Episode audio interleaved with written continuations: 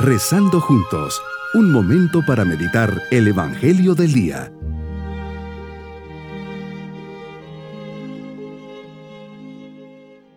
Les saludo en este día domingo de la décima primera semana del tiempo ordinario. Dirijamos nuestra oración al Espíritu Santo. Ven Espíritu Santo, ven y enciende en mi corazón el fuego de tu amor. Transfórmame, purifícame y llena mi alma con los mismos sentimientos de Cristo. Dirígeme en este día para que pueda dar gloria a Dios Padre a través de mis acciones. Dirige mi oración para que pueda comprender el anhelo de Jesús de acercar a más almas al reino, que su comprensión, que su misión forme parte de la mía. Así sea. Meditemos en el Evangelio de San Mateo, capítulo 9, versículo 36 y capítulo 10, versículo 8. Hoy Jesús ves al pueblo elegido, a tus coterráneos, y te sientes profundamente conmovido en tu corazón hasta lo más profundo de tu ser Sientes el enorme deseo de ayudar al otro a salir de su penosa situación. Quieres salir a su encuentro. Esto siente Jesús al ver a tu prójimo sufrir, a tu pueblo perdido, desorientado, caminando a ciegas. Lo que más te impresiona es ver aquel pueblo que fue declarado propiedad de Dios. Nación santa, abandonado al descuido espiritual y en medio de una cultura social impuesta, muy mecanizada y autónoma. Están como ovejas sin pastor, les dices. Cada una va por su lado, siendo constantemente víctima de la maldad del hombre, de su opresión, de esa dictadura de ideologías que nuestra libertad. Sin verdaderos guías, el hombre se pierde en un laberinto sin salida, en un pantano sin fondo, de ahí la oración que nos pides. Rueguen pues al dueño de la mies que envíe operarios a sus campos. Después de llamar a los doce discípulos, les das el poder para expulsar a los espíritus impuros y curar toda clase de enfermedades y dolencias.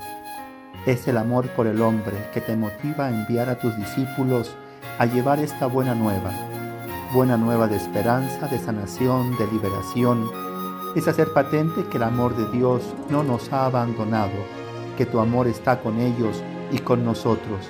Así hoy en medio de tanto dolor, sufrimiento, injusticias y heridas, ahí estás tú junto al dolor humano para reconfortar, sanar, purificar y salvarnos.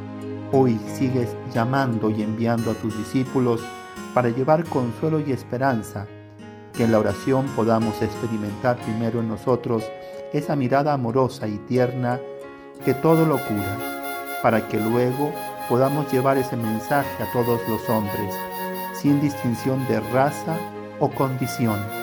Todos necesitamos de ti.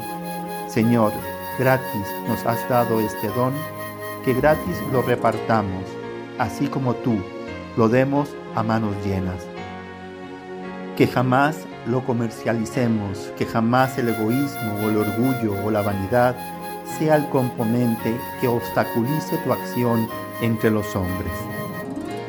Hoy sigues llamando con nombre y apellido como a tus primeros apóstoles, que sepamos escuchar tu invitación, pues necesitas de instrumentos dóciles para realizar esta misión en bien de los hombres.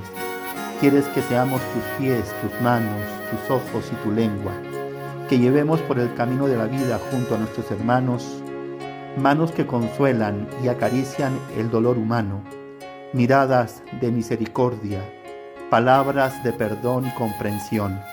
Señor, envía obreros con estas características a tu mies, a esas ovejitas perdidas que vagan por el mundo, desorientadas, sin sentido y muy necesitadas. Mi propósito será esforzarme por implementar este método que Jesús me propone.